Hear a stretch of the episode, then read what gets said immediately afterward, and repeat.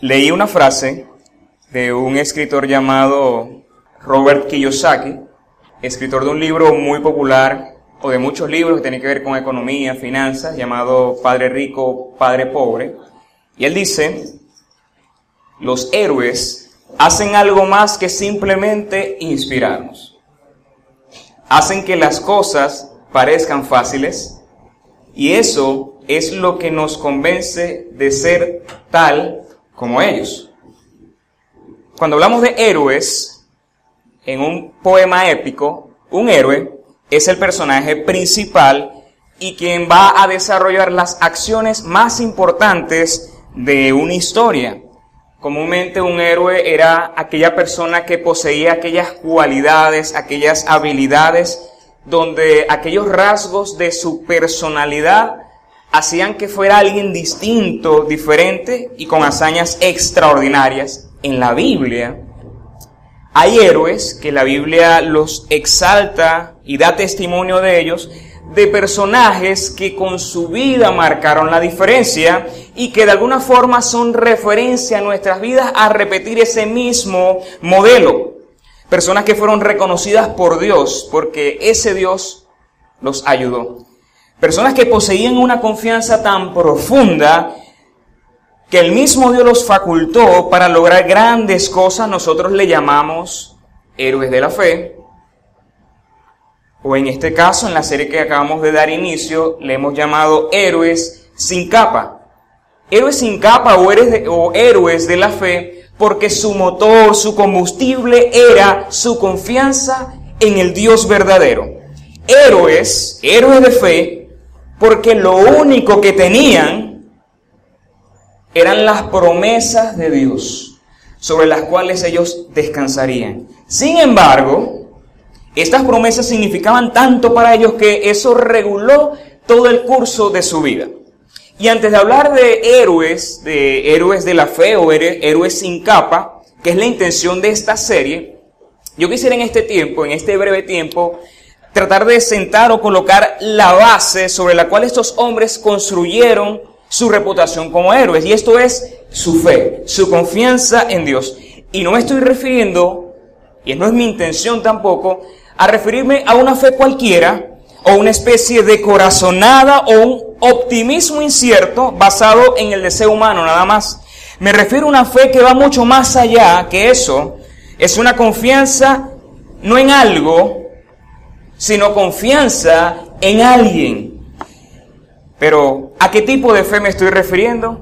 El texto bíblico nos enseña, y creo que eso era la intención del escritor de Hebreos, y esto lo vemos en Hebreos capítulo 11. El pastor Elías lo leyó, pero quisiera nuevamente volver a citarlo, Hebreos 11, versículo del 1 al 3. Aquí en este capítulo el escritor de Hebreos desea enseñarnos a vivir una vida de fe y nos muestra la vida de innumerables hombres y mujeres de fe que a pesar de vivir en una circunstancia difícil, peligrosa, incómoda, se caracterizaron por mantener su fe en el Señor. Y esto es la fe.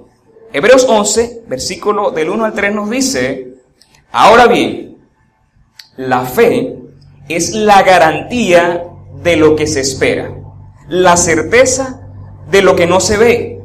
Gracias a ella, es decir, la fe, fueron aprobados los antiguos por la fe entendemos que el universo fue formado por la palabra de Dios, de modo que lo visible no provino de lo que se ve. Y yo deseo hablarles en este momento, en este breve tiempo, un poco de lo que es la fe. Hablemos de la fe, hablemos de fe, su trascendencia y su beneficio.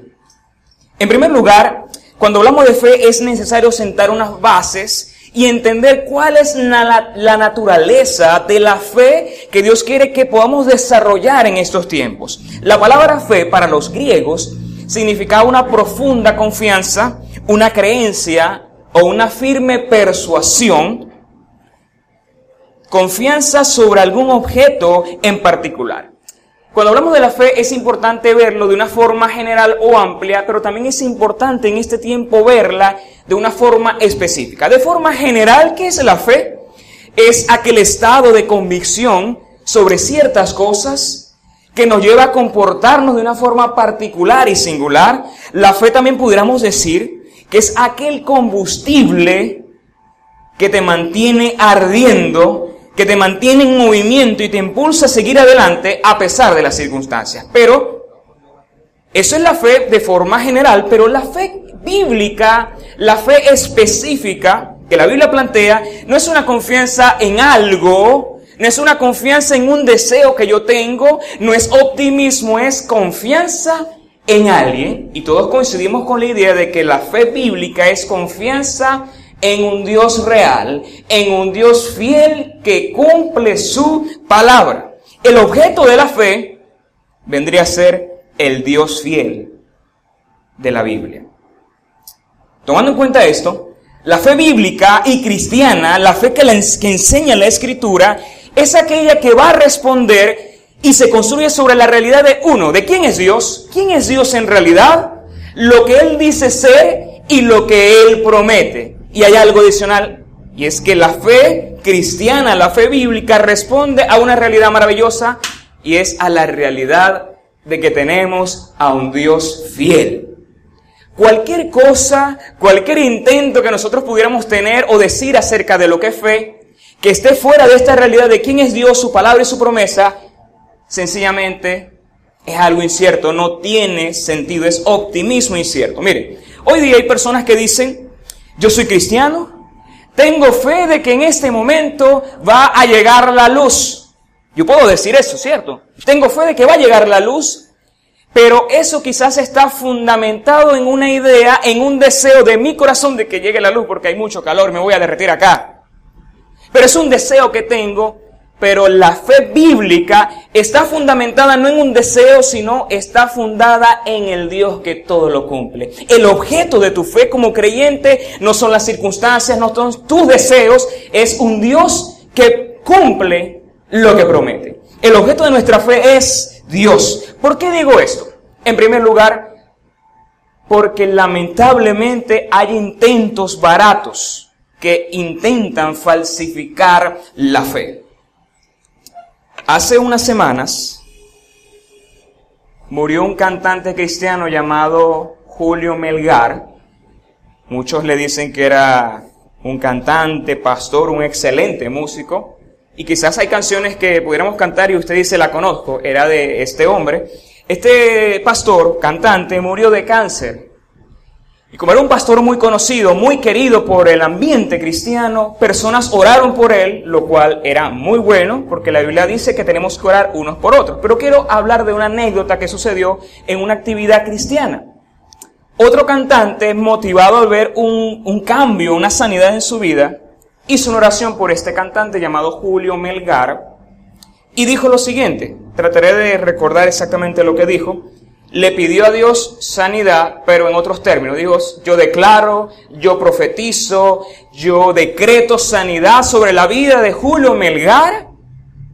Y, y le dijo luego a Dios, Señor, y yo no acepto un no como respuesta. O sea, un hijo de Dios diciéndole a su Dios, Señor, yo no acepto un no como respuesta. La gente que escuchó esa oración es una oración bastante desafiante, ¿verdad? Y quizás muchas personas vieron eso como algo glorioso, pero bíblicamente nosotros nunca vamos a encontrar ese tipo de oraciones, ni siquiera Jesús, como hijo de Dios y siendo Dios también, oró de esa forma. Jesús una vez en el Hexemaní, en ese momento de crisis, dijo, Señor, si es posible, pasa de mí esa copa, pero que no se haga mi voluntad sino la tuya.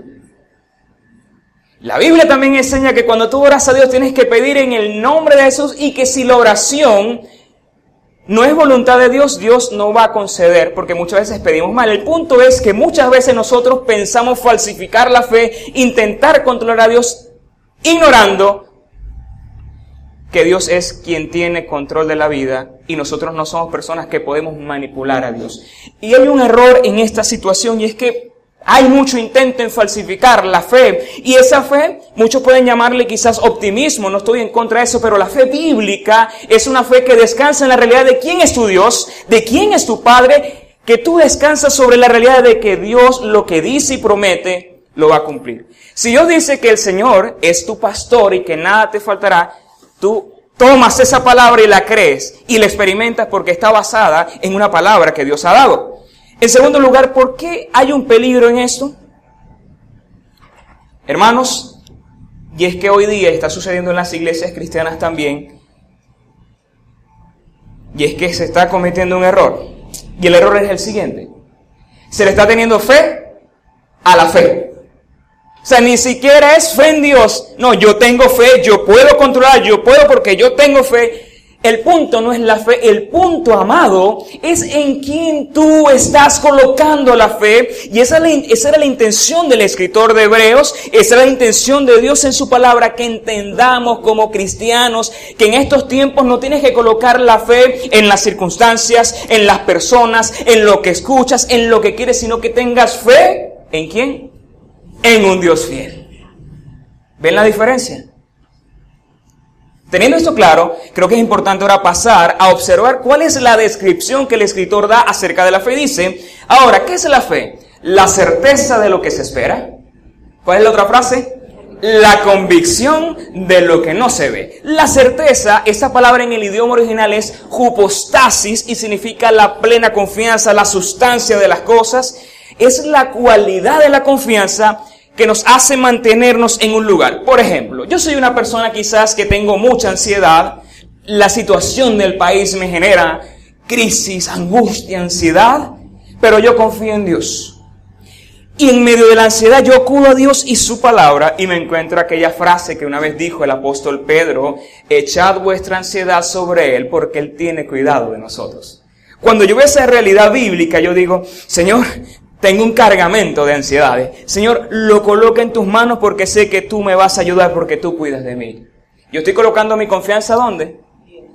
En Dios, en su palabra y en la promesa de que lo que dice, Él lo va a cumplir. Y por esa razón tú colocas tu ansiedad, tu preocupación, lo que te está atormentando delante de Dios porque confías en el Dios que lo que promete lo va a cumplir. La segunda idea es la fe, la certeza de lo que se espera, la convicción de lo que no se ve. Esta palabra en el griego, la convicción, es elenjos y significa presentar una prueba convincente sobre algo.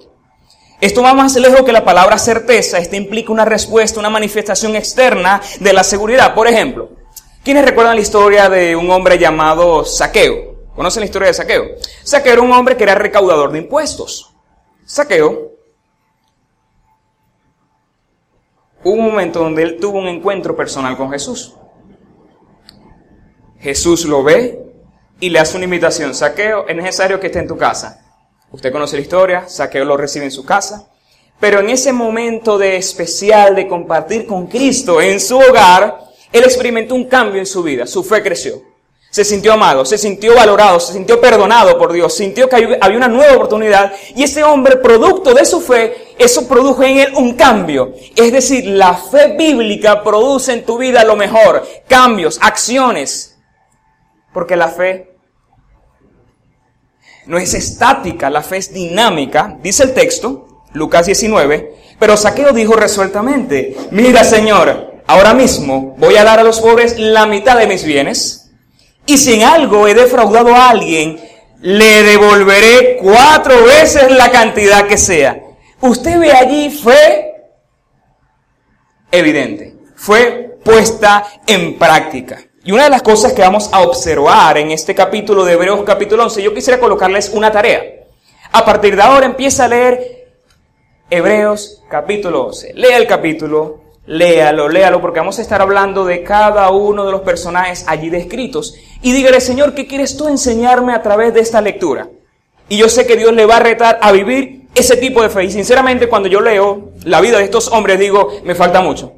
Esos tipos son una gran referencia. No les llego a los talones, pero pienso que eso debe ser una motivación a vivir esa clase y tipo de fe. Y son tres cosas comunes que tenían estos tres hombres. La primera, su fe eran hombres de fe. Lo segundo, el objeto de su fe, Cristo, Jesús, Dios, sus promesas, no sus deseos, la promesa de Dios. Y lo tercero, en lo cual ellos se caracterizaban, lo que era común, era la forma en cómo ellos respondieron a su confianza. En segundo lugar, no solamente aclarado el punto de lo que es la verdadera fe, ¿fe qué significa, hermanos? según lo que hemos hablado. ¿Cómo usted, hay gente que cita esa frase y la cita mal y no la entiende y no la aplica adecuadamente? ¿Qué es la fe? Si usted se puede llevar una definición sencilla, es la siguiente. Fe es confiar única y exclusivamente en Dios y en su palabra, porque ese Dios es fiel.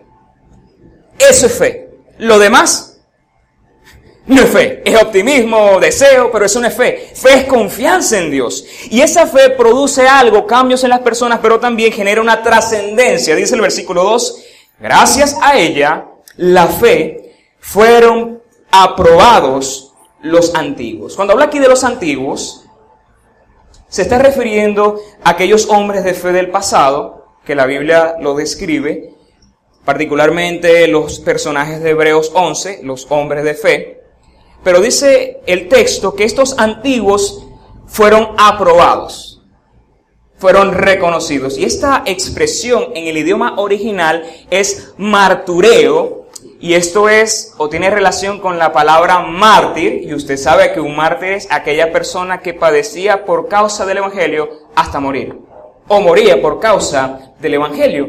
Pero cuando hablamos de la expresión mártir, no solamente es alguien que muere, sino alguien que testifica con su vida pero también es alguien, o mejor dicho, se testifica de esa persona. Dice la Biblia, otra versión, por su fe la gente de antaño gozó de una buena reputación. Gozaron de buena reputación por dos cosas. La primera, Dios se agradó de estas personas. Dios se sintió complacido. Y esto tiene relación, si me voy unos versículos más adelante, de Hebreos 11, paso del versículo 2 al 6, dice el versículo 6, en realidad, sin fe es imposible agradar a Dios, ya que cualquiera que se acerca a Dios tiene que creer que Él existe y que recompensa a quienes lo buscan. Miren hermanos, usted no agrada a Dios porque se porte bien, porque intente hacer lo bueno. Usted no agrada a Dios porque usted haga lo que sea. Usted agrada a Dios cuando usted decide confiar única y exclusivamente en Dios. Pese las dificultades, pese las tormentas, usted dice, yo estoy confiado en que Dios es mi sustento, mi fortaleza y es mi escudo en medio de la tribulación. Esa es la fe que Dios quiere que tú y yo desarrollemos en estos tiempos. Fe en las promesas de Dios.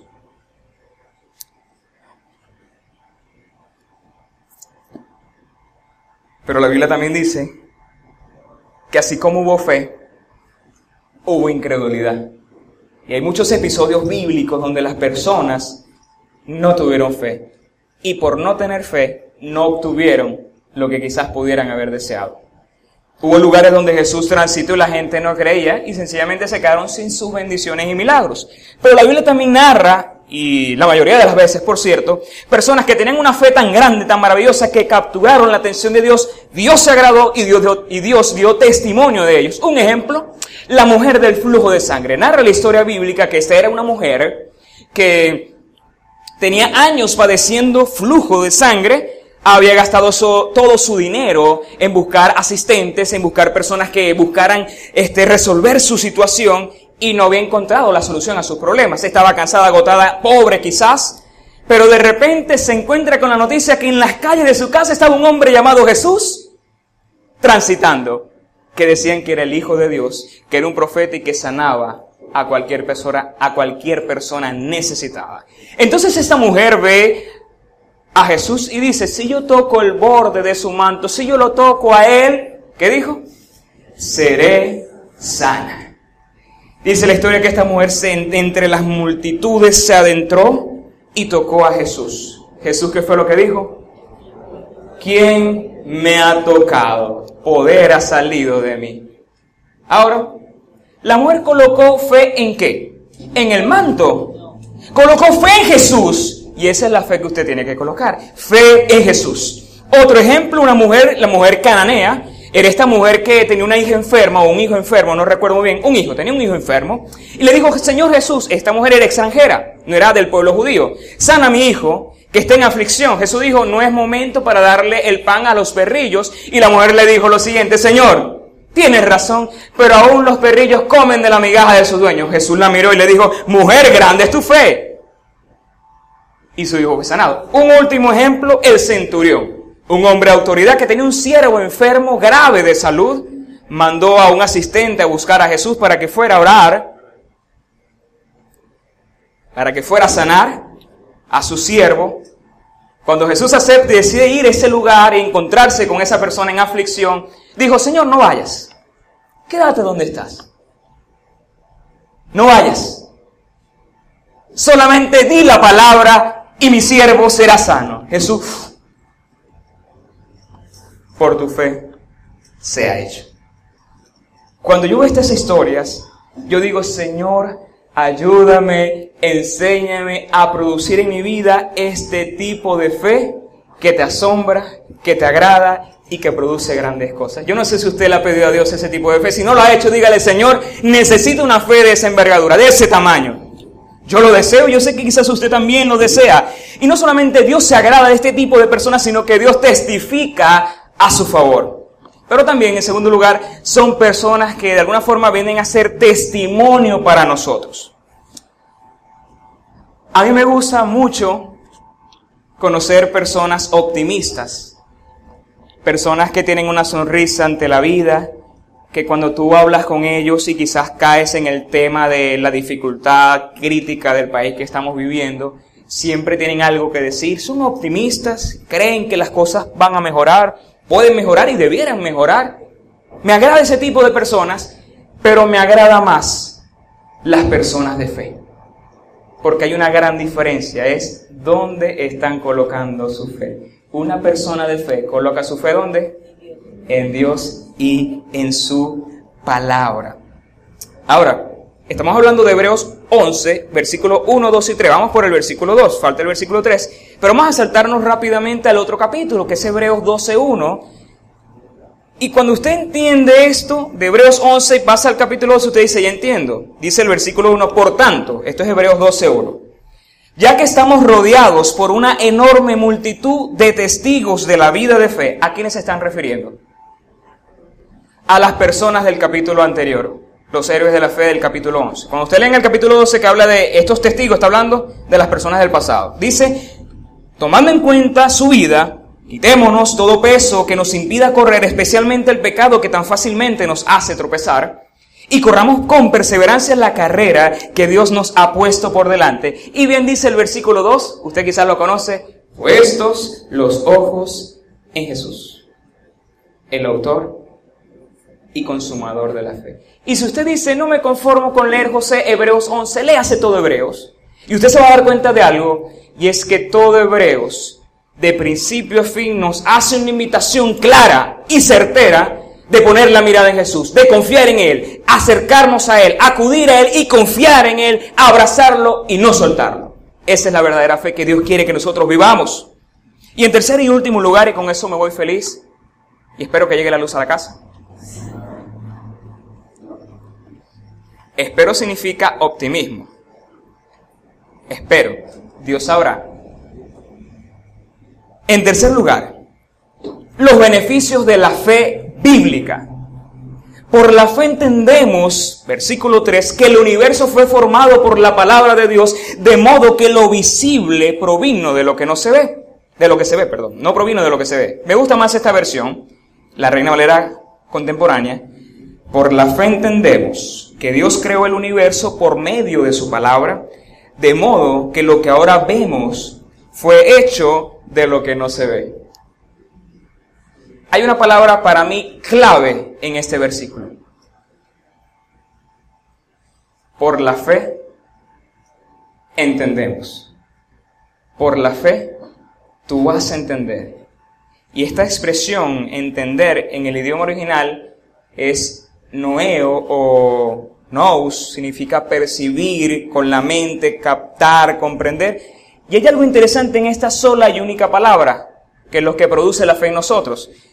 Y es que la fe, la fe te capacita para que puedas entender, reflexionar y comprender la obra de Dios en el pasado, su creación, en el presente, tu vida y en el futuro.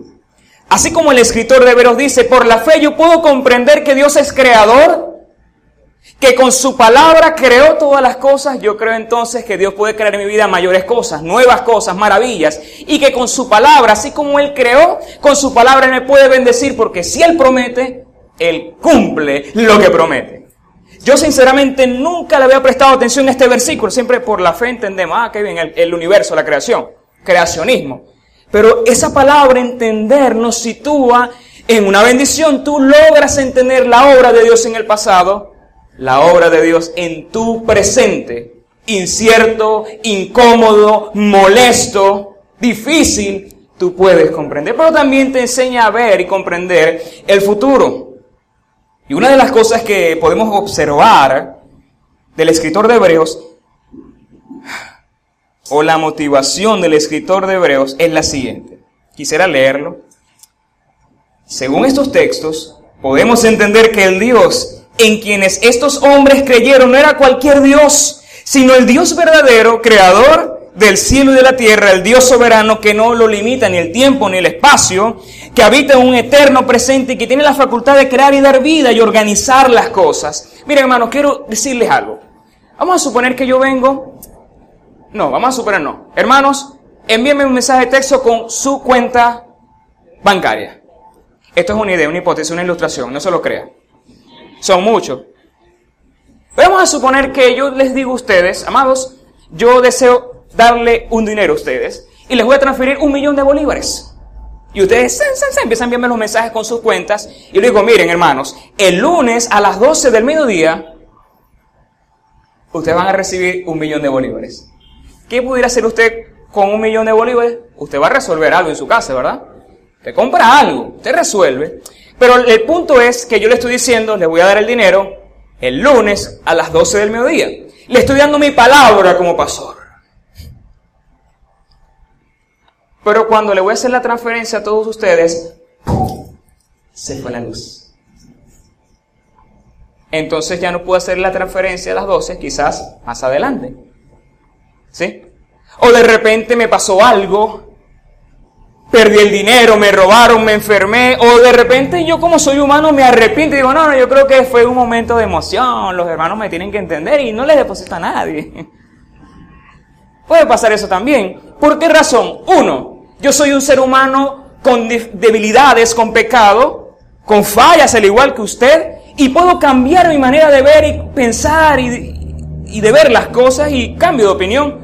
O no cambio de opinión y de verdad yo lo voy a hacer, pero las circunstancias del presente, mi entorno me limita para hacerlo. Eso es algo lamentable, ¿verdad? Porque usted el lunes no tendrá su dinero.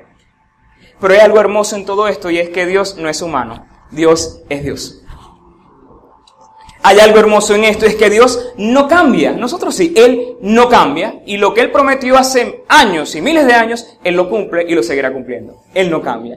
Y otra cosa interesante es que Dios es tan maravilloso que las circunstancias, el presente, las condiciones no pueden influir en que Él cambie. A Dios nada lo limita. Y qué bueno saber, hermanos, que nosotros confiamos en un Dios que no cambia, un Dios todopoderoso, pero lo más importante, un Dios fiel, que promete, mejor dicho, que cumple lo que promete. Y este texto, el, el último versículo, hay un punto aplicativo. Y es que por la fe nosotros logramos entender quién es Dios, entender también nuestro entorno pero también podemos entender cosas que tienen que ver con nuestra vida en los tiempos presentes. Y quiero cerrar con lo siguiente, hermanos.